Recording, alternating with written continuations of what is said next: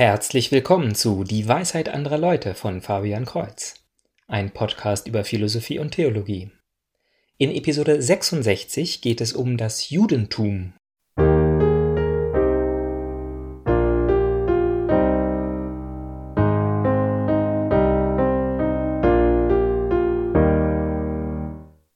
Das Verhältnis des Christentums zum Judentum ist kompliziert.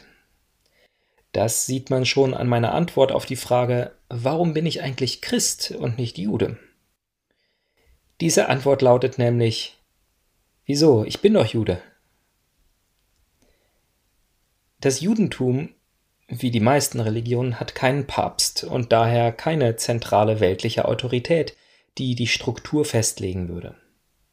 Schon zu Jesu Zeiten gab es mehrere verschiedene Glaubensgemeinschaften.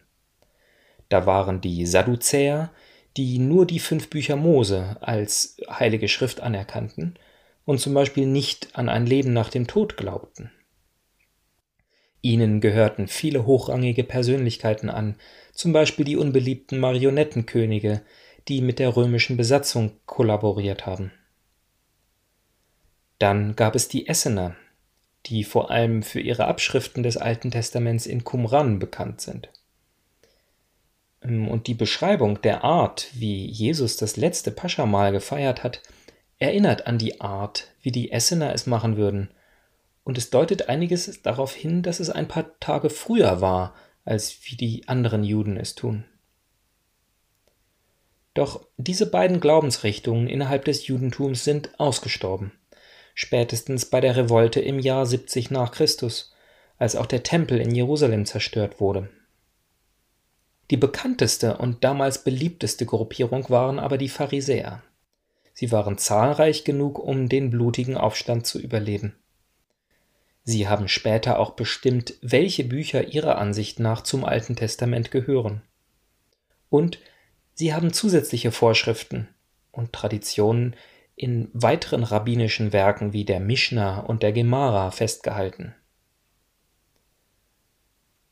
Heute werden die Juden etwas anders eingeteilt. Ende des 18. Jahrhunderts wurde versucht, die Strömungen der Aufklärung mit dem Judentum zu verbinden. Dabei hat es sich gespalten in ein orthodoxes Judentum, dem etwa 8% aller Juden heute angehören, einem Reformjudentum und dazwischen die sogenannten Konservativen, denen beide je über 30 Prozent der Juden angehören, vor allem in Amerika. Die orthodoxen Juden sehen die Heilige Schrift als Wort Gottes an und versuchen ihr und den rabbinischen Traditionen getreu zu folgen. Die reformierten Juden betonen die menschliche Autorenschaft der Schriften und sehen daher die Notwendigkeit, die Lehre beständig anzupassen. Und die Konservativen sehen sich irgendwo dazwischen. Wo die fehlenden 20 Prozent des Judentums angesiedelt sind, weiß ich nicht. Doch lassen die Umfrageergebnisse der Pew-Studie den Schluss zu, dass die Aufklärung auch hier zu einer weiteren Aufspaltung in individuelle Meinungsreligionen geführt hat. Offenbar glauben 17 Prozent der Juden nicht an Gott und weitere 14 Prozent sind sich sehr unsicher in dieser Sache. Doch es gibt noch eine weitere Gruppierung, die sich selber zu den Juden zählt, aber von diesen nicht als jüdisch anerkannt wird. Und das sind die messianischen Juden. Wenn das Judentum, wenigstens bis vor der jüdischen Aufklärung, an das zukünftige Kommen des Messias glaubt, so sind dies Juden, die glauben, dass in Jesus Christus der Messias gekommen ist.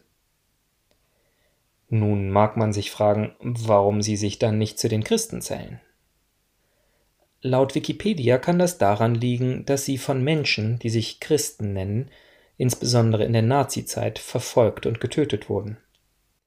Letztlich bezieht sich ihre Identität aber aus den schon in der Apostelgeschichte genannten Judenchristen. Damals gab es verschiedene Ansichten zwischen diesen Christen, die vormals Juden waren, und den Heidenchristen, also den zum Christentum bekehrten Griechen, Römern und anderen. Laut Beschluss des Konzils von Jerusalem müssen die Heidenchristen gewissen Regeln nicht mehr folgen. Doch dies ist kein Verbot, also die Judenchristen dürfen sich natürlich weiterhin daran halten. Und auf diesen Ursprung beziehen sich also einige der heutigen messianischen Juden. Doch wenn ich sage, dass ich Jude wäre, will ich nicht behaupten, ich würde einer dieser Gruppen angehören. Deswegen habe ich das Thema kompliziert genannt. Jude bin ich in dem Sinne, in dem ich glaube, dass das Alte Testament das Wort Gottes ist. Die Geschichte des Volkes Israel ist kein Fehltritt oder Sackgasse, sondern gewollter Teil der Heilsgeschichte. Die Gesetze und Gebote sind, wie Jesus selber sagt, nicht aufgehoben und kein I-Punkt wird davon abgezogen. Doch halt, sagt da ein Zuhörer, der das vage Gefühl hat, dass ich mich nicht an alle Gebote des Alten Testaments halte. Die orthodoxen Juden wenigstens betreiben doch wesentlich mehr Aufwand, zum Beispiel um die Sabbatruhe zu garantieren. Nun, dieser Teil ist nicht so kompliziert wie der Rest der christlich-jüdischen Geschichte. Wir unterscheiden zwischen kultischen Regeln, göttlichen Geboten, Bundeszeichen und der Opferverpflichtung. Die Apostel selber wussten um den Unterschied zwischen ethischen Geboten und kultischen Regeln. Im bereits erwähnten Konzil zu Jerusalem erlauben sie ja den Heidenchristen, sich nicht mehr an den Kult zu halten. Auch die rabbinischen Traditionen sind nicht bindend für irgendeinen Christen, da der Stuhl des Mose durch den Stuhl des Petrus ersetzt wurde. Diese Erlaubnis ist nicht willkürlich und spontan, sondern wird in der Apostelgeschichte mit Erlebnissen in einen Zusammenhang gesetzt, der die Änderung begründet. Es hat damit zu tun, dass das Volk Israel zu einem bestimmten Zweck auserwählt war und daher kultisch abgesondert vom Rest der Welt sein musste. Mit dem neuen Bund, der eben genau alle Nationen mit einbeziehen sollte, sind diese Gesetze zur kultischen Reinheit, also zur Distanzierung von Nichtjuden, unnötig geworden. Außerdem sind diese kultischen Regeln nicht das, was Jesus meinte mit Gesetzen, von denen nichts abgezogen werden darf. Kein Christ stellt die zehn Gebote in Frage, selbst wenn wir Sünder sie regelmäßig brechen. Wenn Jesus die Lehre des Alten Testaments in Matthäus 5 verschärft, dann erstellt er ja keine wirklich neuen oder anderen Gebote, sondern erklärt nur, worauf das geschriebene Wort hinausläuft, was die Grundlage, die göttliche Einsicht hinter diesen Geboten ist. Und dann sind da das Bundeszeichen, also die Beschneidung, und die Opferbestimmungen. Diese sind nicht rein kultisch, na gut, vielleicht sind Menge des Opfergutes, der Ort und die Bestimmung, wie oft und zu welchem Zweck etwas geopfert wird, nur kultisch und können von einer Autorität geändert werden. Doch die allgemeine Denkweise, dass Opfergaben würdig und recht sind, die zweifle ich nicht an. Einige glauben, dass das Konzept des Opferns im Alten Testament grundsätzlich falsch und ungewollt war und dass Jesus diese unglückliche Praxis ein für allemal beendet hat. Das glaube ich nicht.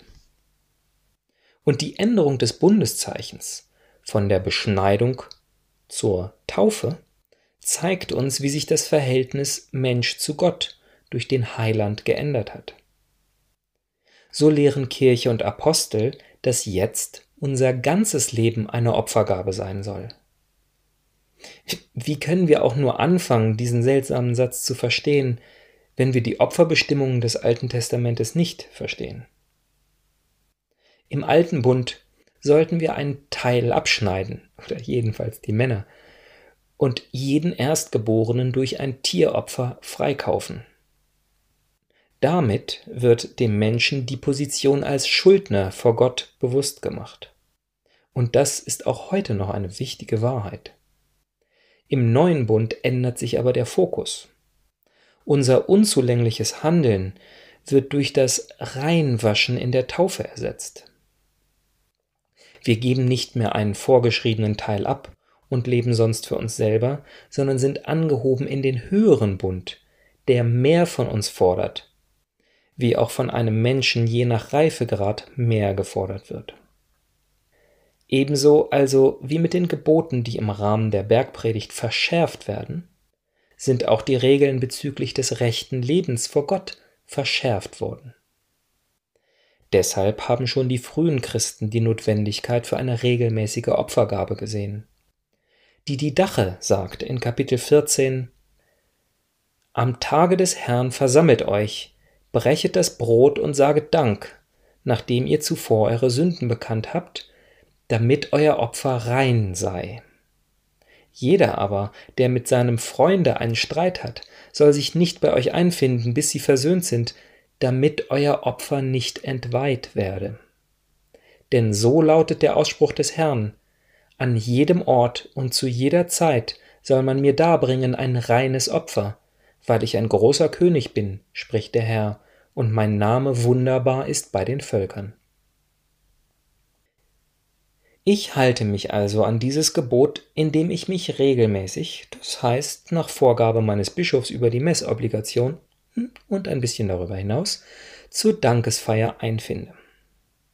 Mehr noch sogar als ein orthodoxer Jude kann ich mich aber daran freuen, dass ich opfern darf, weil mein Opfer ein freiwilliger Beitrag zu dem bereits perfekten Opfer Christi ist. Und dies hat auch mit dem großen Thema der Entwicklung christlicher Doktrin zu tun, denn ob man's glaubt oder nicht, viele haben sich diese Frage gestellt, wie und an welche Gebote des Alten Testaments sich ein Christ halten muss. Und die Spaltung sowohl der christlichen Kirche wie auch des Judentums zeigt ja, dass verschiedene Leute zu verschiedenen Schlüssen kommen. Schließlich gibt es noch einen Grund, warum ich anfangs sagte, ich wäre ein Jude. Denn Antisemitismus liegt mir fern. Und schon die Aussage, die religiösen Lehren des Alten Testaments wären falsch, oder gar unmoralisch, ist für mich antisemitisch. Immerhin liegt darin die Behauptung, dass die Grundlage der jüdischen Identität ein böser Fehler wäre.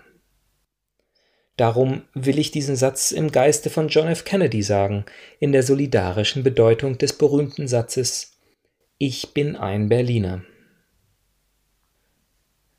Schon eine ganze Weile habe ich nicht mehr erwähnt, dass ich gerne Rückmeldungen erhalte. Wenn Sie Fragen oder Widersprüche haben oder einfach eine Bitte, welches Thema ich demnächst angehen soll, dann schreiben Sie einfach eine E-Mail an dwal@fabian-kreuz.de. Kreuz mit TZ. Also bis zum nächsten Mal. Gottes Segen.